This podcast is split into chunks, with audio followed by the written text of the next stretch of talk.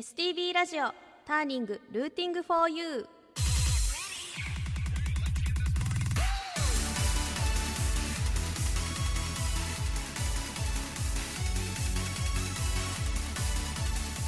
皆さんこんばんは。6月のパーソナリティを担当します総前すみれです。よろしくお願いいたします、えーこの番組タイトルであるターニングはターニングポイント分岐点という意味。北海道のミュージシャンがたくさん登場することで発信の場としてもらうとともにリスナーの皆さんにも好きな音楽に出会ってもらうきっかけを目指して放送する番組です。皆様からのメッセージもお待ちしております。メールアドレス tng.stv.jp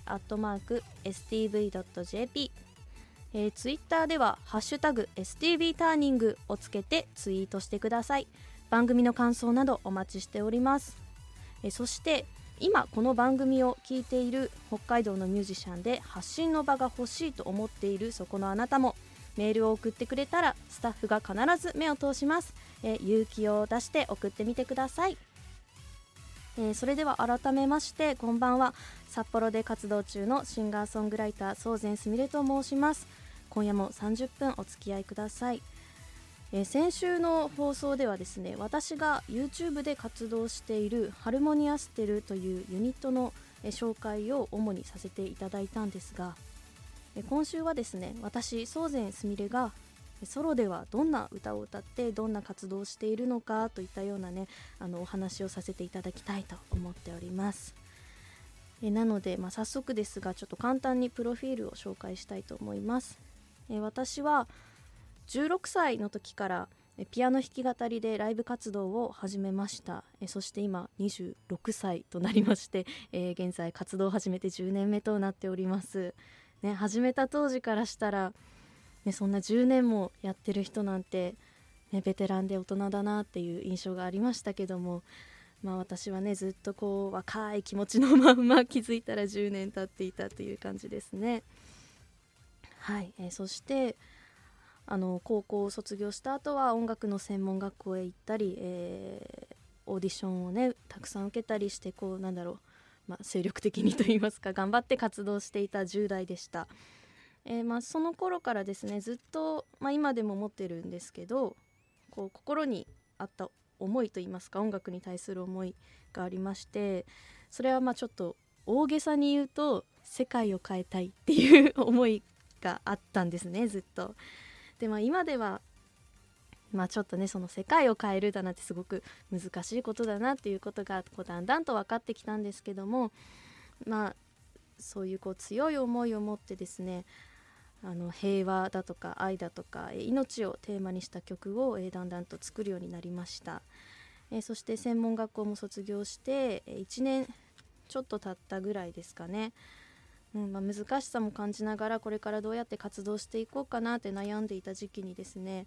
あの東日本大震災の被災地である波板という地域に出会いました。え今日はその波板について少しお話しさせていただきます。え波板がですね宮城県石巻市小勝町にあるえ波板地区っていう本当に小さな集落なんですね。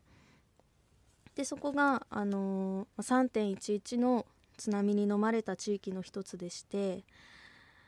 まあ本当に海の海の見える本当海沿いにある集落なので、まあ、漏れなく全てもう建物も資料とかも全部流されてしまって何にもない状態になったんですけども、えーそこにはあの唯一の遺構として大切に保存されている一隻の小舟第二勝丸というものがあります。えーこの勝丸第二勝丸はですねなんと津波に流された後4年間も海を漂流したんですね。で4年間漂流した後にハワイのオアフ島で発見されました。でその発見された時にまあ大体こうすごく小さな船なので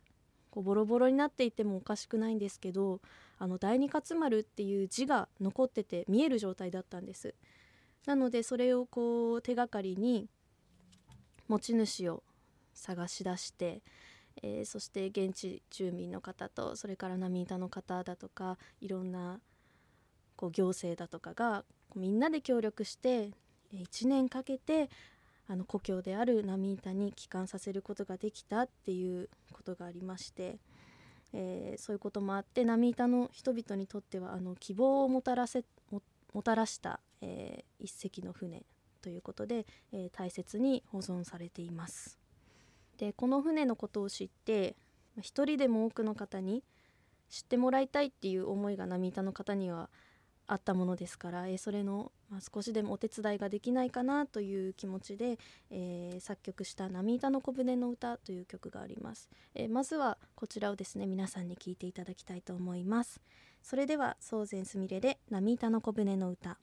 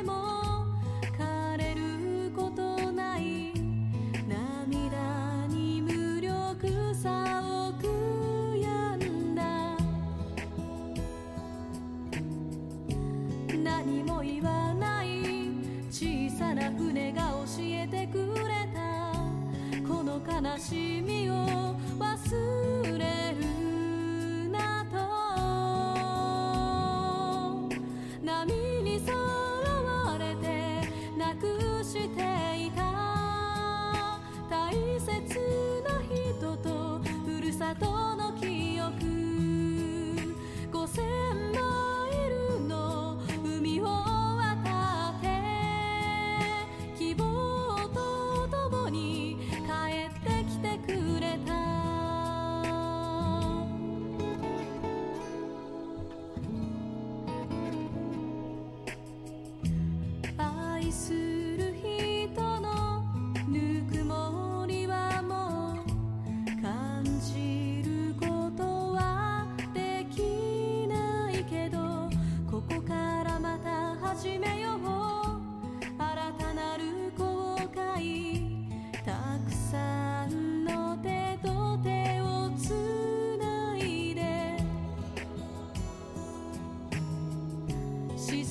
けていた。小さな船が運んだのは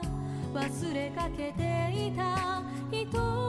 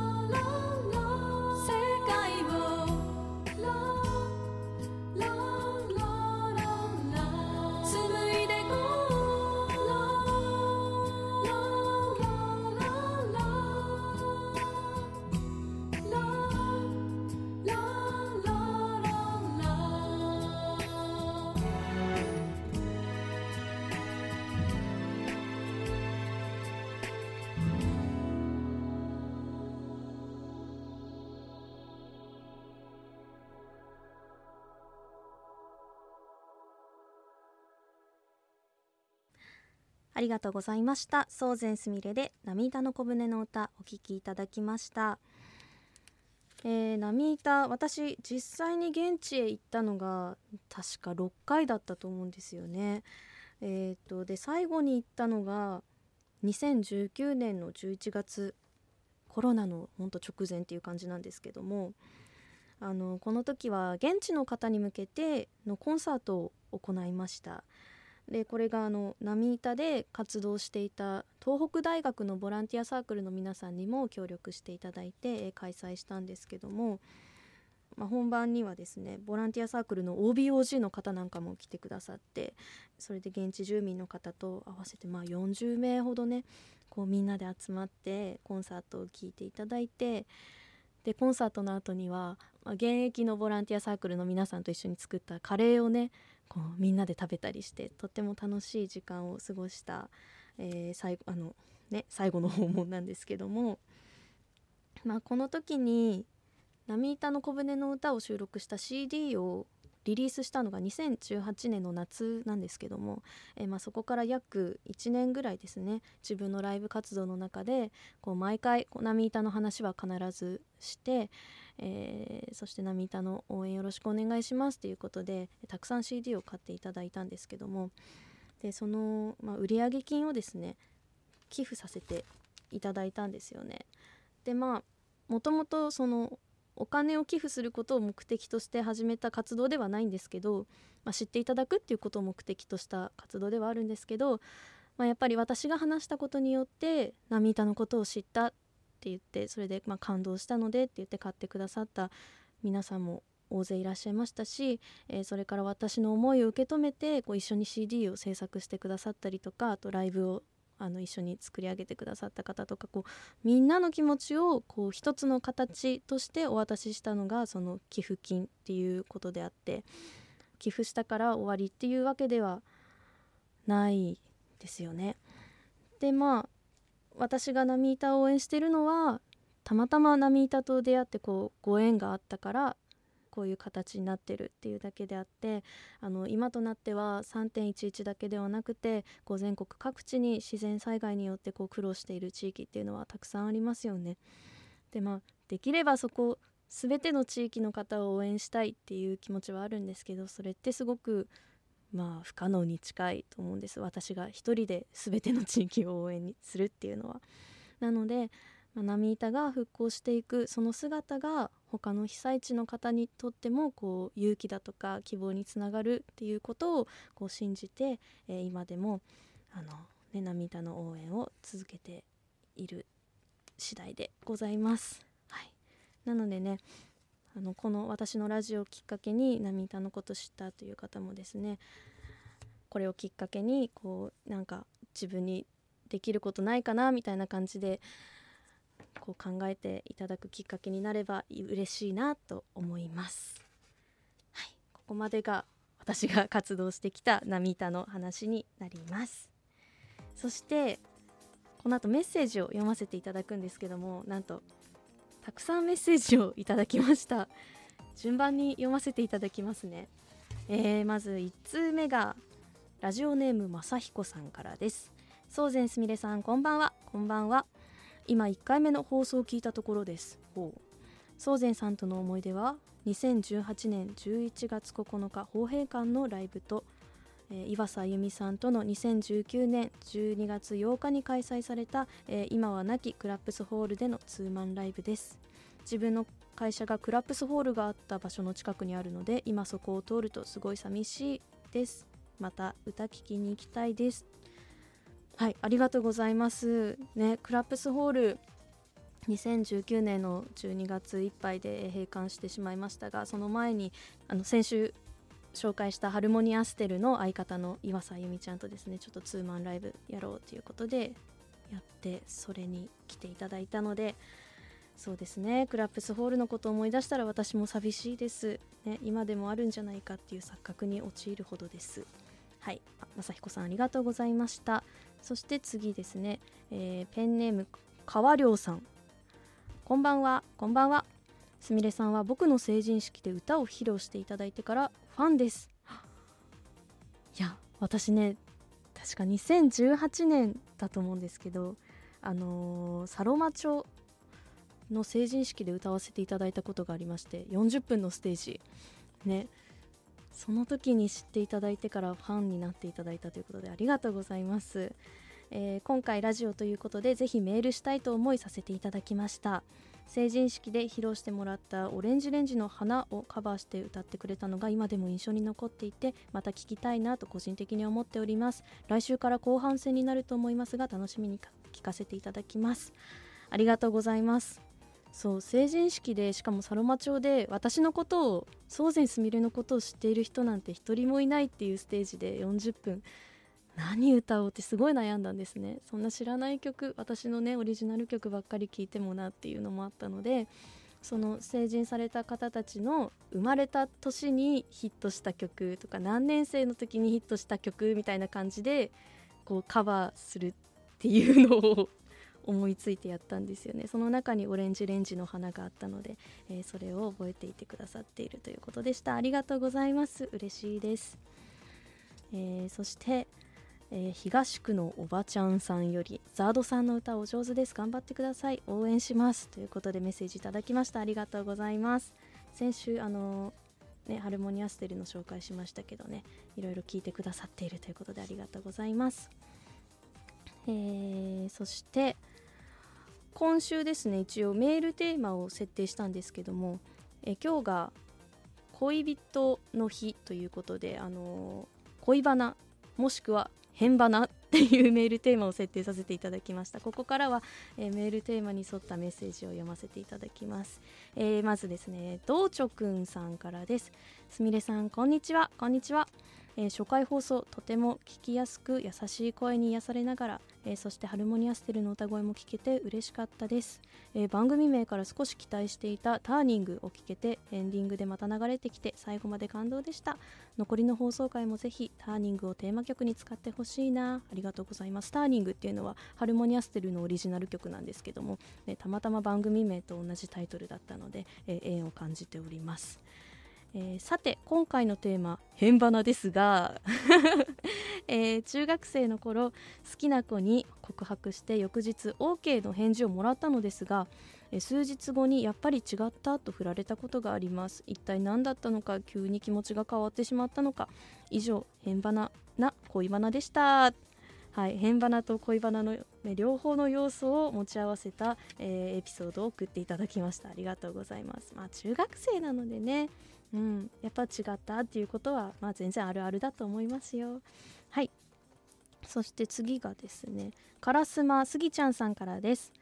宗善すみれさんスタッフの皆様こんばんは。こんばんは。先週の放送楽しく聞かせていただきました。ハルモニアステルさんがカバーしたザードの揺れる思いハーモニーがとても素敵でした。YouTube にアップされている曲も見ますね。ありがとうございます、えー、さて今回のメッセージテーマは恋バナとのこと。えー、私は恋愛相談を受けることが多いです。いろいろな恋愛相談を受けて気づいた共通点があります。なるほど、えー、それはよく失恋する女性は同じタイプの男性に恋をするということと、えー、でも結婚するのは別のタイプの男性だということです。たまたまかもしれませんがそんな傾向があるなと感じました。すみれさんは恋愛相談を受けたことはありますか？次回の放送も楽しみにしています。いや私ね恋愛相談はあんまり受けたことないですね。でも確かに言われてみるとうんよく失恋する人は同じタイプの男性に恋をして結婚するのは別のタイプの男性っていうのはうんすごいあるなって感じました。はい。スギちゃんさんありがとうございます。えー、そして大地さんからメッセージいただきました、えー、すーちゃんこんばんは。えー、今回は恋バナということで高校の時の実体験を紹介します。私は高1の時に1つ上の先輩と付き合っていました。学園祭の準備期間の7月に私を見かけて声をかけられました。その場でメアドを聞かれ連絡先を交換しました。ナンパですね、えー、何でも入学式で私を一目見て気に入ったとのこと。で当日からメールをするようになり付き合う流れになりました。まあたわいない話などをしながら楽しい時間を過ごしていたということなんですが、え幸せな日は長くは続かなかったようです。えある日突然私大地のこと好きなんだけど優柔不断だしなんだか弟みたいだから一旦友達に戻らない？とメールが来ました。え当時突然のことで混乱しえ戸惑いながらも承諾してしまいました。その後は連絡も途切れ途切れになり次第に私が連絡をしても返事が来なくなり関係は終わってしまいました。私はもともと人との距離感のつかみなどが苦手です。今思うともしかしたら無自覚にその特徴が出ていたのかもしれません。それが今も変わらず新しい関係づくりもうまくいきません。ピエンちょっとしたことで相手の考えや印象は日々一刻と変わっていくものなのかなと考えさせられる甘酸っぱくもあり苦い恋愛経験をしたというお話でした。ありがとうございます。あのこんなに事細かくあの失恋話を私に教えてくださって本当にあの恐縮です。ありがとうございます。でもね人の気持ちなのでね変わることもありますよね。さて最後のメッセージになります。天太郎さんからです。あ恋バナ振られてばっかりですね。ということで始まっています。えー、私は「タイタニック」のテーマを聞くたびにあの頃を思い出します。当時友達以上恋人未満のすごく仲のいい女の子がいてよく2人でたぬき工事あたりを遊んでいました。一度告白して振られましたがそれでも今までと変わらず一緒に遊んでくれていたということですね、えー、クリスマス。たぬき工事で映画「タイタニック」をやっていて行きたいね行こうねという話をしていました。ところが別れは突然彼女に会ったのはこれが最後人づてでごめんねもう会えないと伝えられました。私の恋はタイタニックのように海中に深く深く沈んでいきました。あららららららら。タイタニックはじゃあ見れなかったということなんですね。はい、えー、今日もたくさんメッセージ来そうですね。今日もラジオ楽しんでではということで天太郎さんの予想通り今日はたくさんメッセージをいただきました。ありがとうございます。えー、それではですね突然ですが、えー、2曲目の曲を聴いていただきたいと思います、えー、波板の小舟の歌も収録されているスノーフレークに収録されているリブという曲です。どうぞ。今この小さな島国で人として生きてる。なぜこの島国に？私は私として生まれたんだろう。海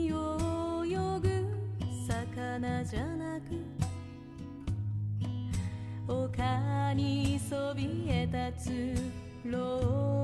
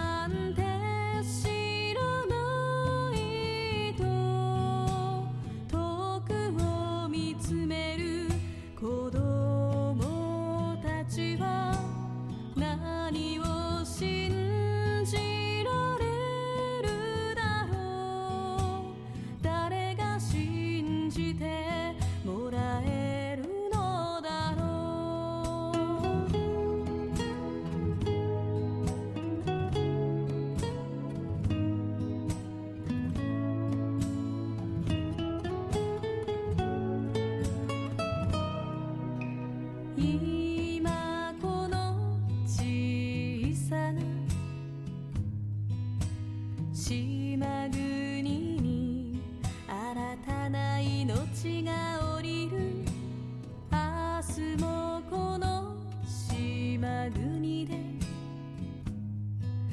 私は私としていられるだろう。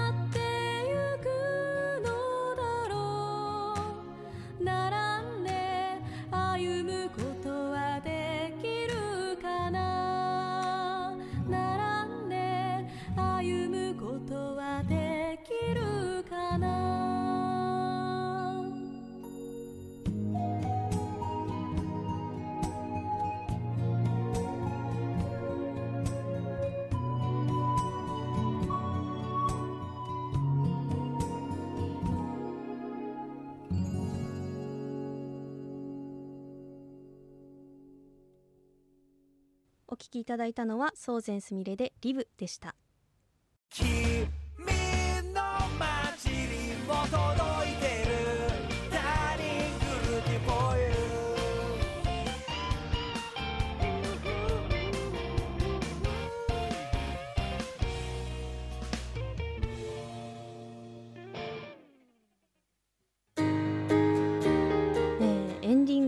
になります、え今回もあっという間に30分が過ぎてしまいました、え今回はですね私が、活動している波板という3.11の被災地でのに関するお話をさせていただきました、えそれからですねメッセージもたくさんいただいたのでちょっと駆け足で、紹介することとなってしまいましたがたくさんいただけてありがとうございました。嬉しかったです。